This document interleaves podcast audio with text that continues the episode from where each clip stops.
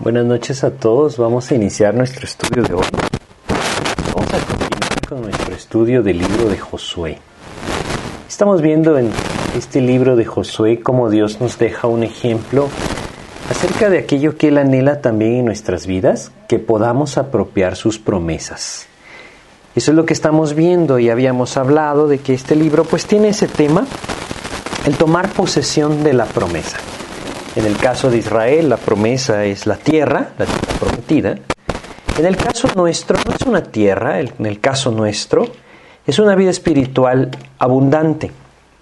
Es una vida en plenitud de Cristo. Es una vida de fruto del Espíritu de Dios en nosotros. Es una vida de victoria. No solamente contra aquellas cosas que acechan nuestras vidas, una vida de victoria sobre nuestra carne, una vida de victoria sobre el enemigo, sobre el pecado, una vida de victoria sobre el mundo. Esta victoria es de Cristo y está ahí, ofrecida a cada uno de nosotros por gracia, y lo que Él anhela, al igual que lo estaba esperando que este pueblo de Israel lo hiciera en el libro de Josué, es que nosotros tomemos posesión de esas promesas. Promesas espirituales o bendiciones espirituales, como lo leíamos allá en Efesios capítulo 1, versículo 3, son las que Dios anhela que nosotros apropiemos. Y para esto, como lo vamos a ver en este libro, como lo hemos ido viendo, hay una dirección clara de Dios, pasos de fe, apropiando su palabra, dejando atrás aquello que me detenía. Pasos de fe, tomando su palabra como cierta y caminando firmes hacia adelante, confiados en lo que Él, a través de su palabra, nos ha mostrado. Y hemos visto cómo entonces Dios llamó a Josué, cómo este hombre eh, fue fortalecido por el poder de Dios, la indicación clara del Señor. Ahora Dios no está hablando a este pueblo por medio de visiones, no está hablando por medio de, de como lo hacía con Moisés, a través del arca directamente con él. Ahora ellos tienen la ley, ellos tienen ese libro de la ley, a través del cual ellos pueden seguir aquello que Dios anhela en sus vidas y por lo tanto vivir conforme a la voluntad de Dios. Es un ejemplo maravilloso para nosotros, por eso es que allá en ese versículo tan hermoso de Josué 1.8, el Señor le dice a Josué, nunca se apartará de tu boca este libro de la ley. Meditarás en él, de día y de noche meditarás en él, para que guardes y hagas conforme a todo lo que en él está escrito.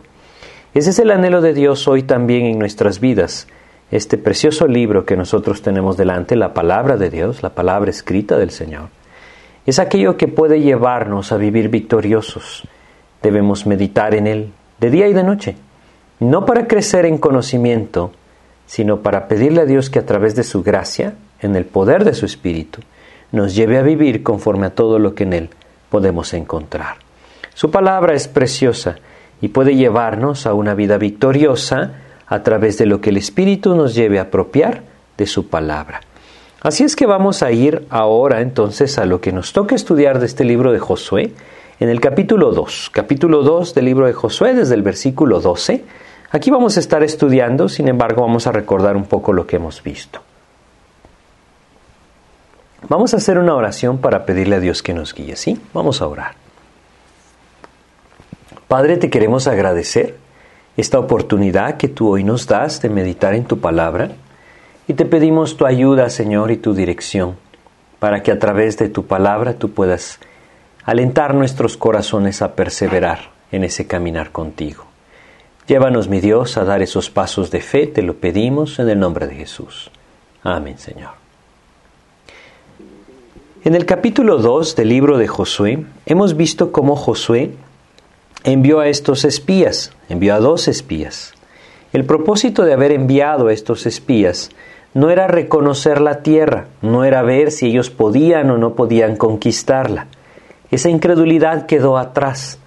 Y qué hermoso que es cuando Dios de tal manera trabaja en nuestros corazones, trabaja en nuestras vidas, conquista nuestras vidas, que la incredulidad empieza a quedar atrás, por lo menos en cuanto a la veracidad de la palabra de Dios. Dios anhela que nosotros demos ese paso. El, el, paso del Jordán, el cruzar el Jordán, hemos dicho, representa esto. Ese paso en la vida del creyente por medio de apropiar la muerte y resurrección de Cristo a su vida, que nos lleva entonces a una nueva comunión con el Señor. No es sinónimo de salvación, es sinónimo de entrega. Esa vida abundante de la que el Señor Jesucristo habló ahí en Juan 10:10, es una vida que es gobernada por el Espíritu de Dios. Una vida que transformada por el poder de Cristo a través de su Espíritu en nosotros, abandona el enojo, abandona la ira, abandona la impaciencia y empieza a vivir en el fruto del Espíritu. Abandona las obras de la carne y empieza a apropiar para sí esa vida victoriosa del Espíritu que Él quiere levantar en nosotros. Ese es el cruce del Jordán. Y aquí entonces estamos viendo un ejemplo acerca de esa primera batalla, esa primera ciudad, que estos hombres tuvieron que enfrentar, que este pueblo tuvo que enfrentar al empezar a avanzar en su posesión prometida por Dios, ¿no? Y recuerdan ustedes que hablamos de estos dos espías, Dios los envía a esa casa de esta mujer, una ramera, Raab, ella les recibe. Y Dios había preparado no solamente lo que estos espías encontrarían, sino había preparado también el corazón de esta mujer. Increíblemente lo que Dios hizo en la vida de esta mujer es un ejemplo maravilloso para nosotros. Una mujer pecadora, todos lo somos, que es redimida por la fe, es decir, por gracia, pero la propia por fe. Eso es exactamente lo que Cristo vino a abrir, el camino que Cristo vino a abrir a través de su sacrificio, a través de su muerte y resurrección, Él también extiende a cada uno, a cada persona en este mundo, esa oportunidad de confiar en Él, de creer en Él como su Salvador y por lo tanto ser rescatado de la destrucción por medio de la gracia de Dios. Pero es un buen ejemplo. Raab sabía definitivamente que ella era pecadora, ella lo reconocía, reconocía su necesidad, reconocía también que había un Dios verdadero que traería el juicio sobre su ciudad, y ella entonces dio ese paso y decidió creer. Es increíble que de toda la ciudad se nos hable solamente de Raab. Esto no quiere decir que las otras personas no tuvieron la oportunidad de creer. Lo que quiere decir es que tristemente las otras personas decidieron no creer. Raab no tiene información secreta que la ha llevado a la fe. Lo que ella conoce es lo mismo que todos los demás conocen. Si nosotros leemos nuevamente para recordar lo que ella dice desde el versículo 8 del capítulo 2, ella les dice a estos espías, eh, antes que ellos se durmiesen, ella subió al terrado y les dijo, aquí empieza, sé que Jehová os ha dado esta tierra. Ella primero que todo reconoce, yo sé que esta tierra es una promesa de Dios para ustedes. ¿Cómo llegó esto a sus oídos? ¿Por qué sabe ella esto? Bueno, no era algo secreto, era algo que sin duda ellos habían escuchado, me refiero a los moradores de Jericó. Ellos sabían lo que estaba sucediendo, no podían ignorar un pueblo tan grande que estaba acampado muy cerca de ellos. Ellos sabían lo que estaba sucediendo y sin embargo ellos también debían tomar esa decisión de creer o no creer. Confiar en aquel Dios que ha traído este pueblo, llevándolo victoria tras victoria, a pesar de su incredulidad y su rebeldía. Los ha llevado hasta ahí, después de varias victorias. Confiar en ese Dios, ese Dios verdadero, o confiar en sí mismos, confiar en sus murallas, confiar en su ejército, confiar en la falsa seguridad que le brindaba a ellos estar en una ciudad amurallada. Así pasa hoy en día en el mundo. El hombre debe decidir en quién va a confiar. ¿Confiar en Jesucristo? Aquel que dando su vida en la cruz puede ser el pago por sus pecados, o confiar en su propia justicia, confiar en sus propias obras, confiar en la falsa seguridad que le puede brindar tener una vida de aparente integridad. Es algo que podemos comparar claramente. Esta mujer decidió creer lo que había escuchado.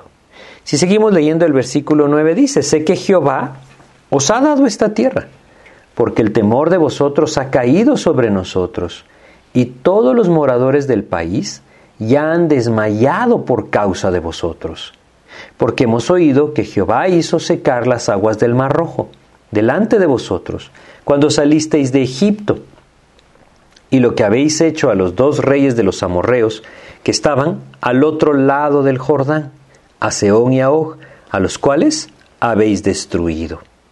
Oyendo esto ha desmayado nuestro corazón, ni ha quedado más aliento en hombre alguno por causa de vosotros, porque Jehová vuestro Dios es Dios arriba en los cielos y abajo en la tierra.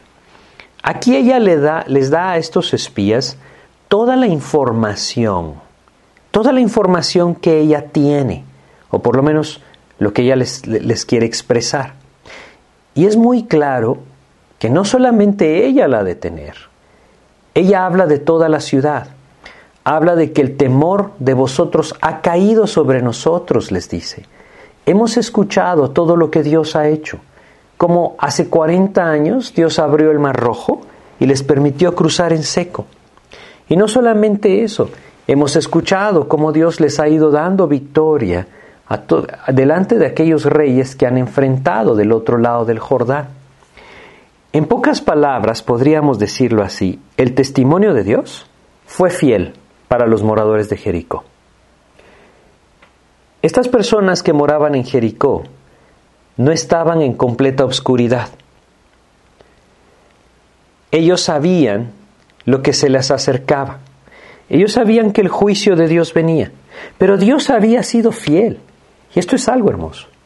Hay personas que dicen que Dios fue muy cruel, que cómo confiar en un Dios cruel que destruyó a todos los pueblos de Canaán. Dios siempre fue fiel con ellos y les dio la oportunidad que le está dando a Raab. Así como Raab puso su fe en el Dios verdadero, así lo pudieron haber hecho todos los habitantes de esta ciudad. Por supuesto, el fin de esta ciudad hubiera sido distinto. Hoy en día hay muchas personas que siguen pensando de una forma similar. ¿Cómo puede un Dios amoroso, cómo puede un Dios bueno condenar a alguien al infierno eterno? Bueno, es que Dios está siendo fiel y Dios está llevando su mensaje a través de aquellos que lo portan a todas las naciones. Y Dios ese es el llamado que nos hace a nosotros y Dios lo está haciendo. Las personas hoy en día tienen mucha oportunidad de escuchar el mensaje. Nosotros mismos que estamos acá, ustedes que me escuchan, no pueden, no pueden alegar ignorancia como los moradores de Jericó no lo podían hacer. ¿Por qué? Porque el mensaje del Señor está siendo abierto delante de muchos hoy, como ese testimonio del pueblo de Israel y es su Dios verdadero, fue abierto delante de los moradores de Jericó. Así que es una comparación muy sencilla y muy clara. De toda esta ciudad y del testimonio claro que habían escuchado, solo una mujer decidió creer. Es tremendo lo que nosotros vivimos hoy en nuestros días, porque lastimosamente, a pesar del testimonio de la palabra de Dios, muchas personas deciden rechazar deciden confiar en sí mismos. Y son como aquellos moradores dentro de Jericó, confiados en sus muros, confiado en lo que ellos pueden edificar, confiado en su propia justicia, confiando en aquellas cosas que ellos piensan que valdrán de algo delante de Dios, cuando el Señor les dice que confíen en Él. Es realmente importante que nosotros meditemos. Muchos de ustedes que me escuchan, sin duda, han conocido a Cristo como su Salvador. Pero quizá alguno de ustedes no. Quizá alguno de ustedes no ha venido con claridad a los pies del Señor Jesucristo, poniendo su fe únicamente en Él. Debemos entender que Dios anhela que nuestra confianza esté solamente en Jesucristo y en su obra redentora, que entendamos que somos salvos por gracia, lo apropiamos por medio de la fe y el mismo Señor ha obrado en nuestros corazones como lo hizo con esta mujer Raab para llevarnos a la fe. Qué maravilloso lo que el Señor hizo con Raab.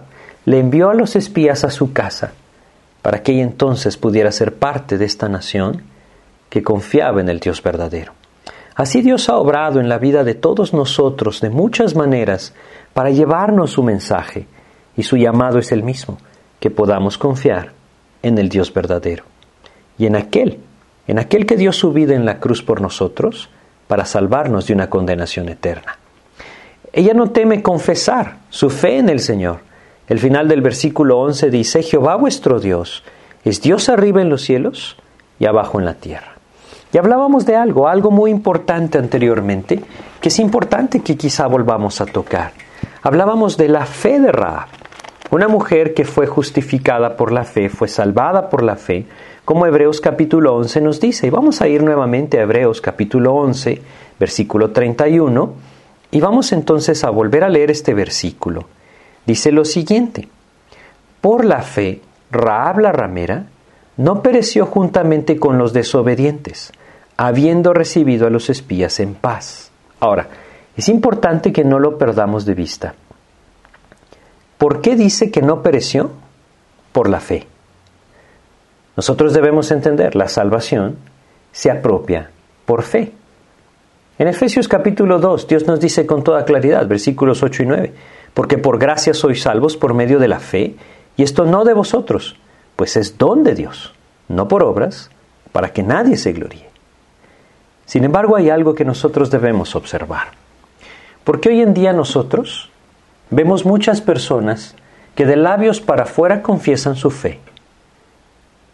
Sin embargo, el Señor nos dice con toda claridad que como en Raab, aquella fe verdadera produce fruto y trae al corazón el anhelo de vivir conforme a lo que el Señor nos está mostrando. Es decir, vamos a ir a Santiago, capítulo 2 de la epístola de Santiago, y nos dice esto de una forma muy clara en cuanto a Raab. Fíjense lo que dice. Santiago, capítulo 2, vamos a ver acá en el versículo 25. Asimismo también Raab la ramera no fue justificada por obras cuando recibió a los mensajeros y los envió por otro camino. Y luego agrega el 26, porque como el cuerpo sin espíritu está muerto, así también la fe sin obras está muerta. ¿Se está contradiciendo Dios en su misma palabra? No, no se está contradiciendo y es muy sencillo entenderlo. Santiago es una epístola escrita a las doce tribus en la dispersión. Eran judíos. Cualquiera de ellos diría tener fe. Cualquiera de ellos diría creer en Dios. Como en nuestros días, quizá en los círculos que nos movemos cristianos sucede. Pero ¿qué pasa con aquella fe que no es movida, o más bien que no mueve el corazón hacia la sumisión al Señor? Debemos ser cuidadosos porque solamente la fe es la que salva. Es decir, Cristo lo hace pero nosotros lo apropiamos por medio de la fe. Sin embargo, Dios nos dice en su palabra que esa fe que apropia la salvación por gracia produce fruto. Y eso es exactamente lo que estamos viendo en Raab. Y veámoslo de esta manera tan sencilla. Si Raab dice que cree que Dios va a destruir Jericó y que va a entregar esa tierra a Israel, si ella dice que lo cree con todo su corazón, si ella dice, Jehová vuestro Dios es Dios arriba en los cielos y abajo en la tierra, ¿sí?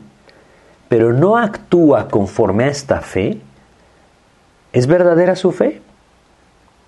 Bueno, eso es lo que acabamos de leer en Santiago. La fe es la que nos lleva a apropiar la salvación. Y no hay nada más que agregar a la fe. Nadie puede agregar obras a la salvación. No se pueden agregar. Es algo que apropiamos por fe. Pero debemos comprender que aquella fe que apropia la salvación del Señor por medio de la gracia, trae el Espíritu al corazón del creyente. Y el Espíritu morando en el corazón del creyente, entonces va a obrar para que nuestra vida sea llevada al Señor. Esa es la idea. De tal manera que Raab no solamente confiesa con su boca creer, sino que ella actúa conforme a lo que dice creer. Es una fe en acción. Ahora, no les estoy diciendo con esto que Raab jamás se volvió a equivocar. Eso no es así. Como nosotros tampoco seremos perfectos. No lo seremos. Lo que debemos entender es que Dios anhela ver en nosotros una fe que actúa. Es decir, una fe que nos lleva a la palabra y la propia. Ese es el caminar. Así es que este es un buen ejemplo para comprender, quizá en algún caso en nuestras vidas, está viendo esa confusión. Nosotros debemos saber verlo así de sencillo. Raab confiesa, Jehová vuestro Dios es Dios arriba en los cielos y abajo en la tierra. Y lo que ella está haciendo con estos espías evidencia que su fe es verdadera. Esa es la idea. No fue lo que hizo con los espías lo que la salvó, lo leímos en Hebreos 11, fue la fe. Lo que hizo con los espías es un reflejo de que su fe es verdadera. Así es que cuando el Señor dice allá en Mateo capítulo 7, por sus frutos los conoceréis, Él no nos dice que el árbol hace al fruto de la naturaleza del árbol. Nos dice que el fruto nos hace entender qué tipo de árbol es. ¿Sí? Si yo veo un árbol de naranjas y está lleno de naranjas en sus ramas, yo puedo ver con toda claridad que es un árbol de naranjas. ¿Sí? ¿Qué pasa si llega el otoño y ese árbol pierde todas sus ramas y todas sus hojas y evidentemente las naranjas caen? Y yo lo veo y no hay naranjas. Bueno, yo no voy a poder ver con claridad que es un árbol de naranjas, pero su naturaleza sigue siendo un árbol de naranjas. Espero que me comprendan. No es el fruto el que hace al árbol, es el árbol el que produce fruto conforme a su naturaleza. Es lo mismo con Cristo en nuestras vidas. Las obras no nos hacen hijos de Dios. Es la fe en Jesucristo la que hace al creyente hijo de Dios. Y ya teniendo esa naturaleza de hijo de Dios por medio de la fe en Jesucristo, su espíritu puede producir ese fruto, para que entonces sea evidente que somos hijos de Dios. Así es que espero que lo comprendan y puedan apropiarlo de esta manera en sus vidas. Si nosotros seguimos ahora sí con nuestro pasaje, bueno, nos detuvimos bastante en lo que habíamos visto antes, vamos a pasar al versículo 12. Fíjense lo que Raab dice, una mujer que tiene fe y por la fe va a ser librada y que sus acciones reflejan que su fe es verdadera. Versículo 12. Os rego pues ahora que me juréis por Jehová, que como he hecho misericordia con vosotros, así la haréis vosotros con la casa de mi Padre, de lo cual me daréis una señal segura. Es un versículo maravilloso, ¿saben? Es un versículo maravilloso. Aquí está esta mujer, ha creído y a través de la fe apropia entonces la liberación del juicio, lo mismo que el creyente, y le dice a estos hombres, yo quiero tener una señal segura. ¿Saben de qué se trata esta señal segura? ¿Qué, fue lo que ella les dijo? Eh, esta frase, esta frase que nosotros leemos, una señal segura, es simplemente una evidencia, una señal, pero algo, algo que me haga tener seguridad de que lo que ustedes me están diciendo es cierto. Bueno, nosotros de alguna otra manera podemos tenerla en Cristo. Quizá alguno de ustedes anhela tener esa seguridad en Cristo de su salvación. Es el Espíritu el que produce esa seguridad. Él nos ha dado su Espíritu como unas arras, nos enseña las Escrituras, de que un día estaremos en su presencia.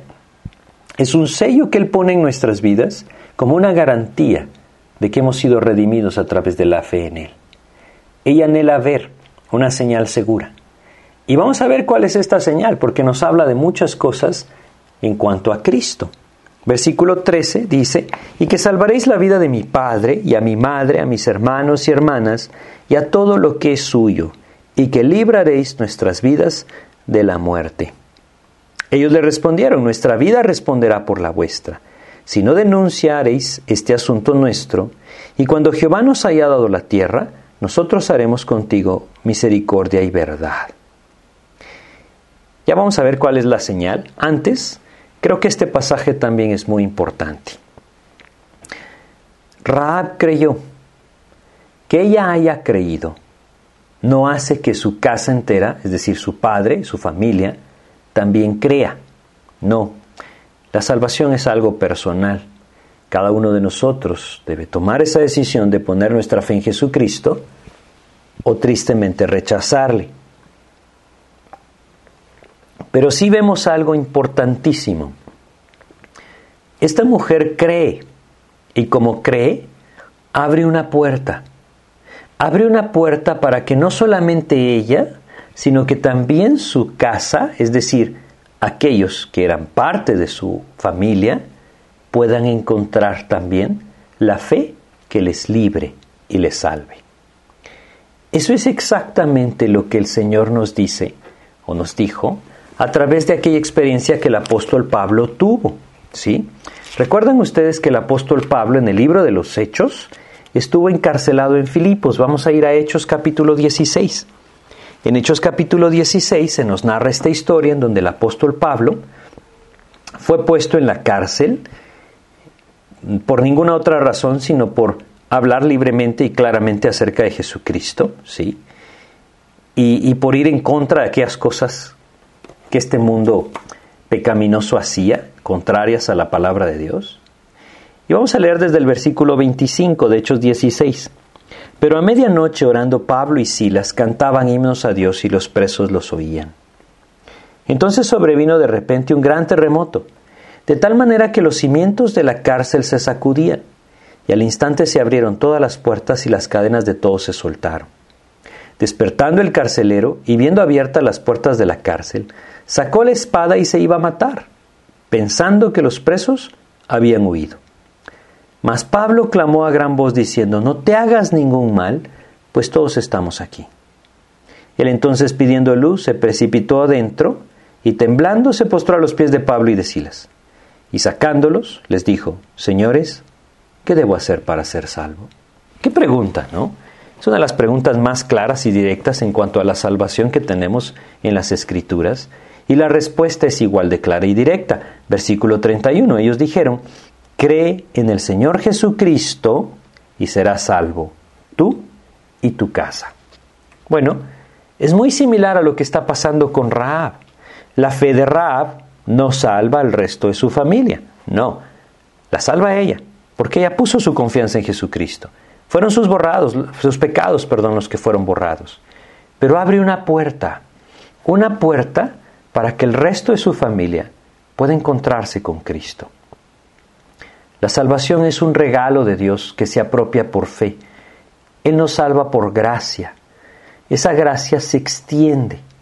Cuando una persona pone su fe en Jesucristo y permite que Cristo obre en su vida de tal manera que el testimonio de Cristo se manifieste, esta es una puerta abierta para el resto de las personas que son cercanas a ella. Y es eso a lo que Dios nos llama, ¿saben? A veces nosotros anhelamos que nuestra familia, que nuestros hijos, que nuestros padres, nuestros hermanos, las personas a las que amamos, si no conocen a Cristo, puedan encontrarse con Cristo y encontrar esa comunión con Él que no solamente pueda traer salvación a sus vidas, sino que también los pueda llevar a una vida de gozo y de paz. ¿Quién no anhela eso para los que ama? Y a veces anhelamos tanto, pero no sabemos qué es lo que Dios está esperando. Bueno, aquí tenemos un ejemplo muy claro. Lo que Dios está esperando es que nosotros nos entreguemos. Es que nosotros vivamos para Él. Si nosotros como creyentes nos entregamos, muchos de los que están a nuestro alrededor podrán tener el camino claro y venir a los pies de Cristo. Ese es el camino. Raab dio el paso. No solamente creyó, sino que actuó conforme a su fe. Y al dar ese testimonio delante de su familia, ellos entonces también tuvieron que tomar su decisión, pero al creer podían también salvarse. Eso es lo que Pablo está diciendo acá en Hechos capítulo 16. Y si continuamos leyendo un poquito más en Hechos 16, ¿sí? estábamos leyendo en este pasaje desde el versículo 32 ahora, dice, y le hablaron la palabra del Señor a él y a todos los que estaban en su casa. Y él, tomándolos en aquella misma hora de la noche, les lavó las heridas, y enseguida se bautizó él con todos los suyos. Y llevándolos a su casa, les puso la mesa, y se regocijó con toda su casa de haber creído a Dios. Si el carcelero no pone su fe en Jesucristo, ¿qué pasa con su familia? Bueno, la puerta no se abre. Si él no es firme en invitar a estos hombres, en reconocer su falta y buscar el perdón del Señor, entonces la puerta para su familia no se abre. Eso es lo que vemos en la vida de Raab, eso es lo que Dios anhela en nuestras vidas también. No pongamos nuestros ojos en los demás, pongámoslos en nosotros mismos. Busquemos arreglar nuestro corazón, dar pasos firmes de fe, vivir conforme a la fe, de tal manera que el Señor pueda obrar en su gracia en nuestras vidas, tomar control de nuestras vidas y alcanzar a aquellos que nosotros amamos, que quizá no le conocen al Señor. Ese es el camino. De tal manera que si nosotros nos entregamos, otros podrán entregarse a nuestro alrededor. Ese es el llamado del Señor. Eso es lo que Él quiere que nosotros vivamos. A través de esto, Él puede obrar en su gracia. Ahora, también debemos entender algo. Raab iba a ir con su familia, iba a ir con su padre, con su madre, sus hermanos, no se nos dice cuánta era su familia, iba a ir con todos ellos y les iba a contar esto. Cada uno debía tomar su decisión. Ella no podía obligarlos a estar en su casa ese día. Ni siquiera sabía cuándo sería ese día. Bueno, los israelitas sí lo sabían, Raab no lo sabía. Cada uno debía tomar su decisión. Pero Dios se iba a encargar de obrar en el corazón de cada uno, de tal manera que ellos también creyeran. Es exactamente lo que el Señor quiere hacer hoy, en nuestras vidas y a través de nuestras vidas. Así que lo que debemos hacer, lo que necesitamos, es seguir al Señor Jesucristo es poner nuestros ojos en Él y marchar firmes en esa fe en Jesucristo. Estoy seguro y estoy claro que muchas veces tropezaremos, porque lastimosamente así es nuestra naturaleza. Pero Dios anhela que nos volvamos a levantar y continuemos marchando. Su gracia, su gracia nos puede sostener. Así es que ella les pide una garantía de que su palabra es verdadera, sí, y tiene una tarea llevar este mensaje a su propio hogar, es decir, a su familia. Dios será el que obra en sus corazones, pero ella no se puede quedar callada. Ella no puede darse el lujo de no decir nada. Si ella no dice nada, Israel regresa, o más bien viene, estos espías regresan con todo el pueblo y destruyen Jericó, y ella no dijo nada, ¿qué pasaría? Todos perecerían su casa perecería. Porque ella no dijo nada. Qué importante es que nosotros como creyentes demos testimonio de nuestra fe en Jesucristo. Qué importante es que nosotros veamos esa necesidad de poder ser, como el Señor Jesucristo nos dice, la sal de la tierra, la luz de la tierra. Quisiera que fuéramos a Mateo capítulo 5 y leyéramos aquí ese anhelo del Señor de que nosotros demos testimonio de Él. Mateo capítulo 5, vamos a ver acá desde el versículo 13 hasta el versículo 16. Mateo 5 del 13 al 16. Vosotros sois la sal de la tierra, pero si la sal se desvaneciere, ¿con qué será salada? No sirve más para nada, sino para ser echada fuera y hollada por los hombres, pisoteada por los hombres. Versículo 14, vosotros sois la luz del mundo.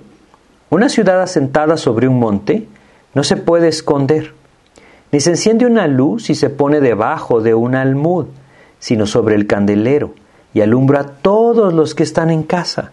Y fíjense lo que dice, así alumbre vuestra luz delante de los hombres, para que vean vuestras buenas obras y glorifiquen a vuestro Padre que está en los cielos.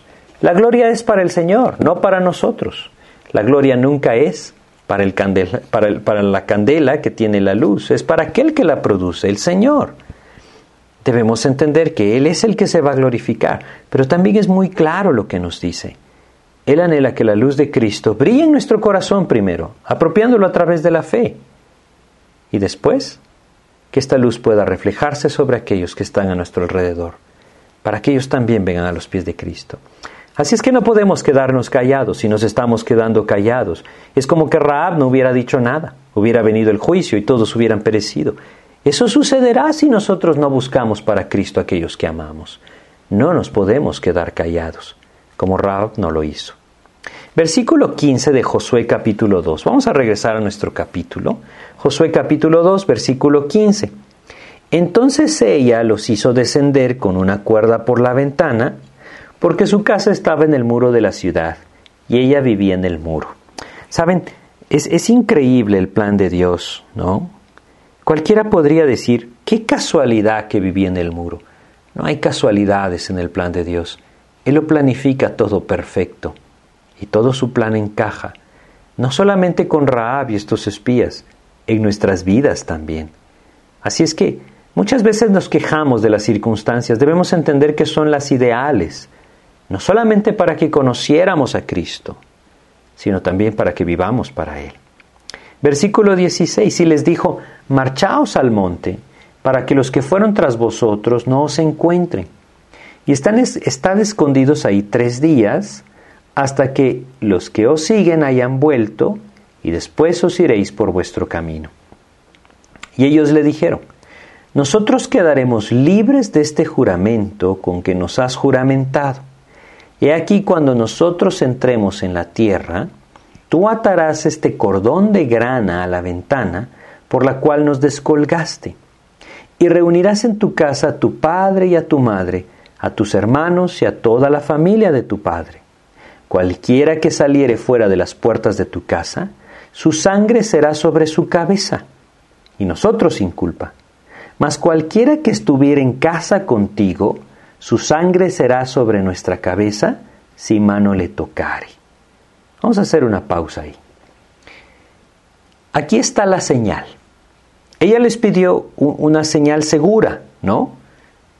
Eso decía el versículo 12 al final, de lo cual me daréis una señal segura. Aquí está la señal. ¿Saben cuál es la señal? Es ese cordón de grana. Bueno, la grana es roja, es un cordón rojo. Es maravilloso lo que el Señor hace, ¿no? Porque Él les dice, todo aquel que esté fuera de donde este cordón rojo está, va a perecer en el juicio. Pero todo aquel que esté donde este cordón rojo está, será librado. Es evidente que este cordón rojo representa lo mismo que a lo largo de todas las escrituras se representa con esto, la sangre de nuestro Señor Jesucristo. Allá en Génesis, desde el principio, con Abel, la sangre del cordero sacrificado delante de Dios, representaba eso. Hasta el final de los tiempos en el Apocalipsis, cuando se nos muestra nuestro Señor Jesucristo como un cordero inmolado, quiere decir degollado, derramando toda su sangre. La sangre de Cristo es la que puede cubrir al hombre para librarle del juicio. Es lo mismo que nosotros vemos en esa fiesta de la Pascua, cuando los israelitas estaban por salir de Egipto, esa última noche que estuvieron ahí, cuando el Señor les dice que tomarían los hisopos, es decir, aquella planta, que era como una, como una brocha, ¿no? En los hisopos, que remojaran el hisopo en la sangre del cordero de la Pascua y lo untaran sobre los dinteles de su casa. ¿Qué pasaría con aquellos que estuvieran adentro de la casa? Serían librados de la muerte que trae el juicio. ¿Qué pasaría con aquellos que no estuvieran dentro de aquellas casas que tenían la sangre untada en los dinteles? Perecerían. Los primogénitos perecerían en el juicio de Dios. Bueno, es muy similar a lo que Dios nos presenta aquí con Raab. Y si nosotros vamos a Hebreos, en el capítulo 9 de Hebreos, ¿sí? nosotros leemos acá acerca de que es a través de la sangre de Cristo que nosotros podemos ser librados. ¿sí? Vamos a leer acá, desde el versículo 20, Hebreos capítulo 9, versículos 20 al 22. Dice, diciendo, es, diciendo, esta es la sangre del pacto que Dios ha mandado y además de esto roció también con la sangre el tabernáculo y todos los vasos del ministerio. Y casi todo es purificado según la ley con sangre. Y sin derramamiento de sangre no se hace remisión. Es maravilloso lo que el Señor nos, nos representa aquí en este capítulo 2 de Josué. Este cordón o este, este, este lazo, este cordón de grana rojo, representa precisamente la sangre de Cristo. Y es muy fácil entenderlo, no hay que forzarlo. A través de las escrituras, todo aquel que es cubierto con la sangre del sacrificio es librado de la culpa del pecado. Aquí, aquellos que estaban bajo ese techo donde estaba el cordón de grana rojo, es decir, que representa esto, serían librados de la destrucción del juicio. Todos nosotros que estamos cubiertos bajo la sangre de Cristo a través de creer en Él como nuestro Señor y Salvador, seremos librados del juicio venidero. Eso es lo que Dios nos habla en todas las escrituras. Es por eso que todas las escrituras hablan de Cristo. Y es maravilloso que a través de esto Dios nos, nos muestre nuestra necesidad verdadera estar cubiertos con ese sacrificio del Señor Jesús por medio de la sangre de Jesucristo. Es ahí entonces donde nosotros podemos tener seguridad. Este cordón de grana daba seguridad a Raab de que sería librada del juicio. El sacrificio de Jesucristo en la cruz, pagando por nosotros, apropiado por fe en nuestras vidas, como este cordón de grana, es una seguridad maravillosa de que seremos librados del juicio el día que presentemos nuestras vidas delante del Señor. Así es que de esto habla ese cordón de grana. Es claro lo que el Señor nos está ejemplificando y es muy claro también lo que dice. Versículo 19 de Josué 2. Cualquiera que saliere fuera de las puertas de tu casa, su sangre será sobre su cabeza y nosotros sin culpa. Nuevamente volvemos a la fe. Ahí está el cordón de grana colgado. Ahí está Raab diciéndole a su familia, entren, porque solo aquí están seguros, bajo ese cordón de grana, solo aquí estamos seguros. El que lo cree, entra. El que no lo cree, se burla y se va. Muy parecido a lo que pasa hoy, ¿no? Dios nos dice claramente que solo bajo la mano de Cristo estamos seguros, que solo su sangre nos puede librar del juicio venidero. El que lo cree entra y está seguro. El que lo rechaza probablemente se burla y se va. Pero el juicio vendrá. Y ahí entonces solamente aquellos que estén bajo ese sacrificio de Cristo apropiado por fe, que hayan entrado por fe, serán librados. Eso es lo que Dios nos ejemplifica acá y es un ejemplo maravilloso. Regresemos a Josué capítulo 2 y sigamos leyendo nuestro pasaje. Versículo 20 dice, y si tú denunciares este nuestro asunto, nosotros quedaremos libres de este tu juramento con que nos has juramentado. Ella respondió, sea así como habéis dicho. Luego los despidió y se fueron, y ella ató el cordón de grana a la ventana. Esa era su seguridad. Esa era su seguridad. Era la muestra que ellos le habían dejado. Y ahí ella podía estar segura. Si nosotros seguimos leyendo, dicen los versículos 22 al 24, y caminando ellos llegaron al monte y estuvieron ahí tres días, hasta que volvieron los que los perseguían, y los que los persiguieron buscaron por todo el camino, pero no los hallaron. Entonces volvieron los dos hombres, perdón, entonces volvieron los dos hombres, descendieron del monte y pasaron y vinieron a Josué, hijo de Nun, y le contaron todas las cosas que le habían acontecido. Y dijeron a Josué, Jehová ha entregado toda la tierra en nuestras manos, y también todos los moradores del país desmayan delante de nosotros. Qué precioso este pasaje, ¿no? Estos hombres regresan y le dicen a Josué, ¿sabes Josué? Dios ya lo hizo todo. Dios ya lo hizo todo. Lo único que necesitamos es seguir avanzando. Dios ya nos entregó todo. Nosotros mismos hemos visto cómo están amedrentados porque saben que Dios nos ha entregado todo. Si nosotros volvemos a nuestra enseñanza general del libro de Josué, así es en la vida del creyente. Todo es suyo por medio de la gracia. Está ahí para que el creyente extienda su mano y lo tome. La vida de victoria está ahí, el fruto del Espíritu está ahí, Dios lo ha preparado todo. Tenemos que dar pasos de fe y apropiarlo.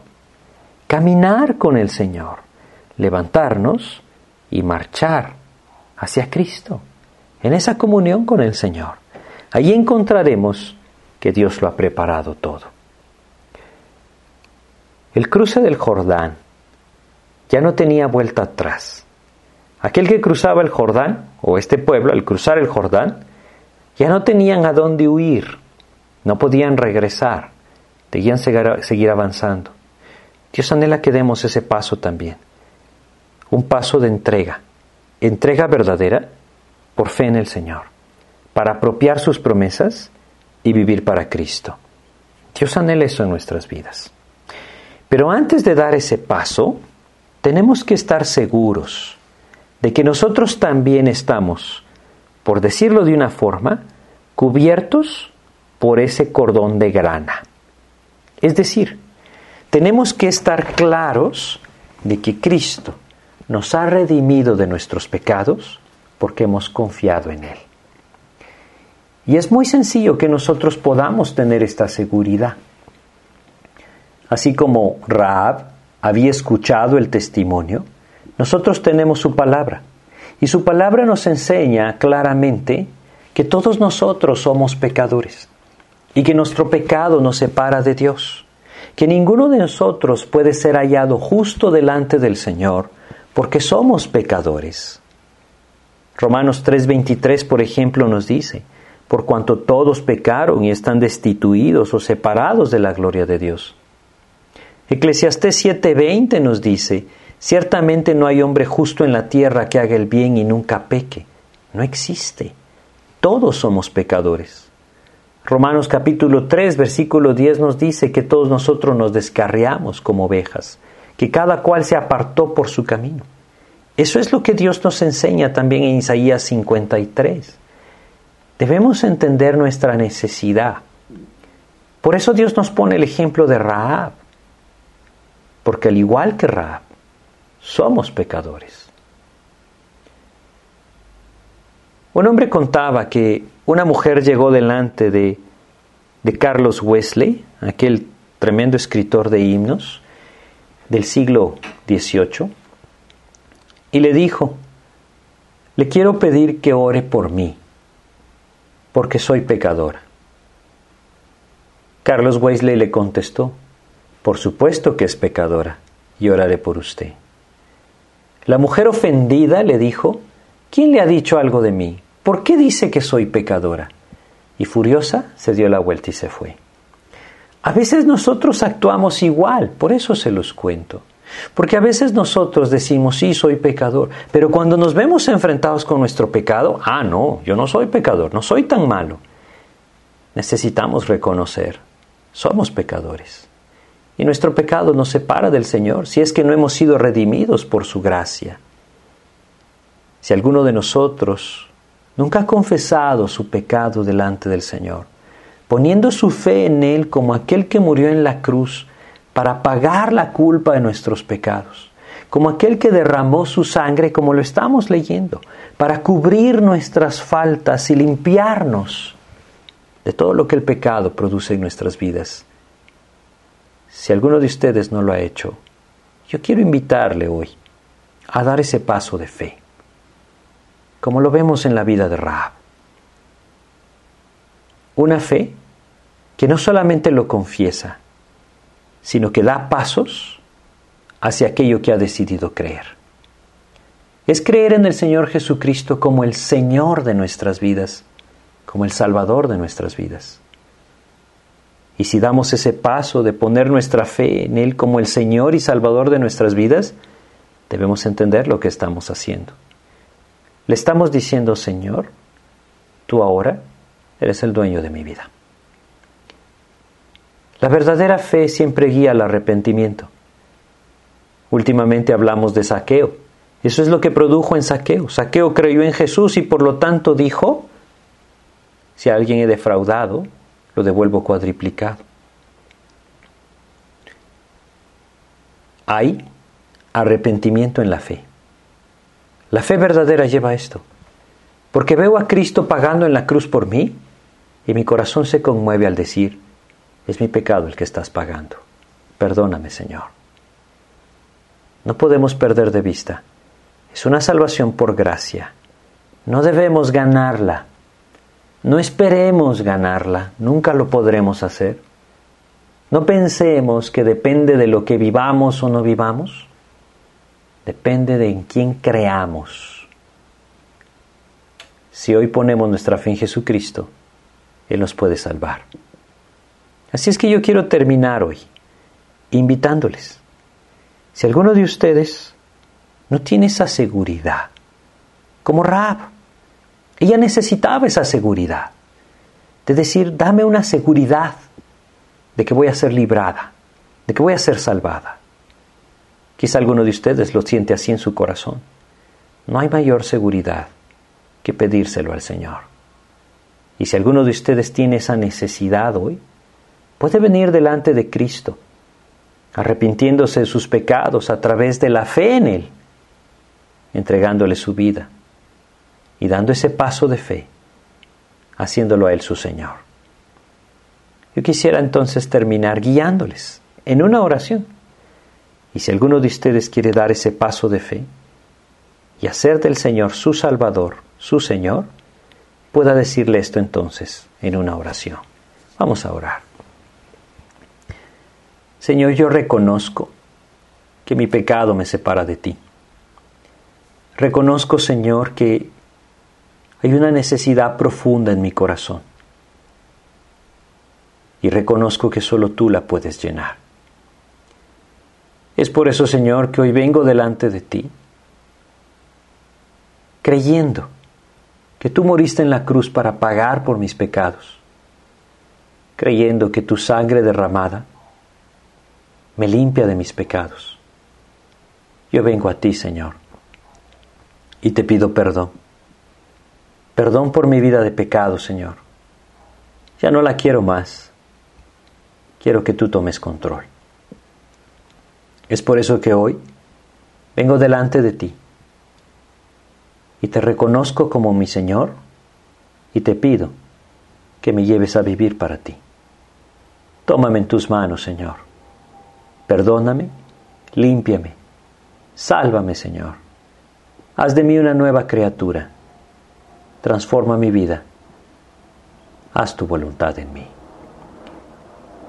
Te pido, pues, que tú tomes control de mi vida en el nombre de Jesús. Amén, Señor. El Señor dice en su palabra, que Él está a la puerta y llama. Una vez me preguntaba una persona, ¿por qué el corazón? ¿Por qué nos decís que es la puerta del corazón? me dijo. En la Biblia el corazón no representa el órgano que nosotros llamamos corazón. En la Biblia, en los Salmos, en el Antiguo Testamento, representa el centro del ser nuestro interior, quien nosotros realmente somos. Ese es nuestro corazón. Si nosotros lo hemos abierto a Cristo, Él ha venido a morar en nosotros por medio de su Espíritu. Y aquí yo estoy a la puerta y llamo. Si alguno oye mi voz y abre la puerta, entraré a Él. Esa es la promesa que tenemos. Así es que si alguno de ustedes de todo corazón le pidió a Cristo, Él entró y la seguridad de la sangre de Cristo nos hace morar confiados de que seremos librados del juicio que viene. Muchas gracias por su atención. Que Dios les bendiga.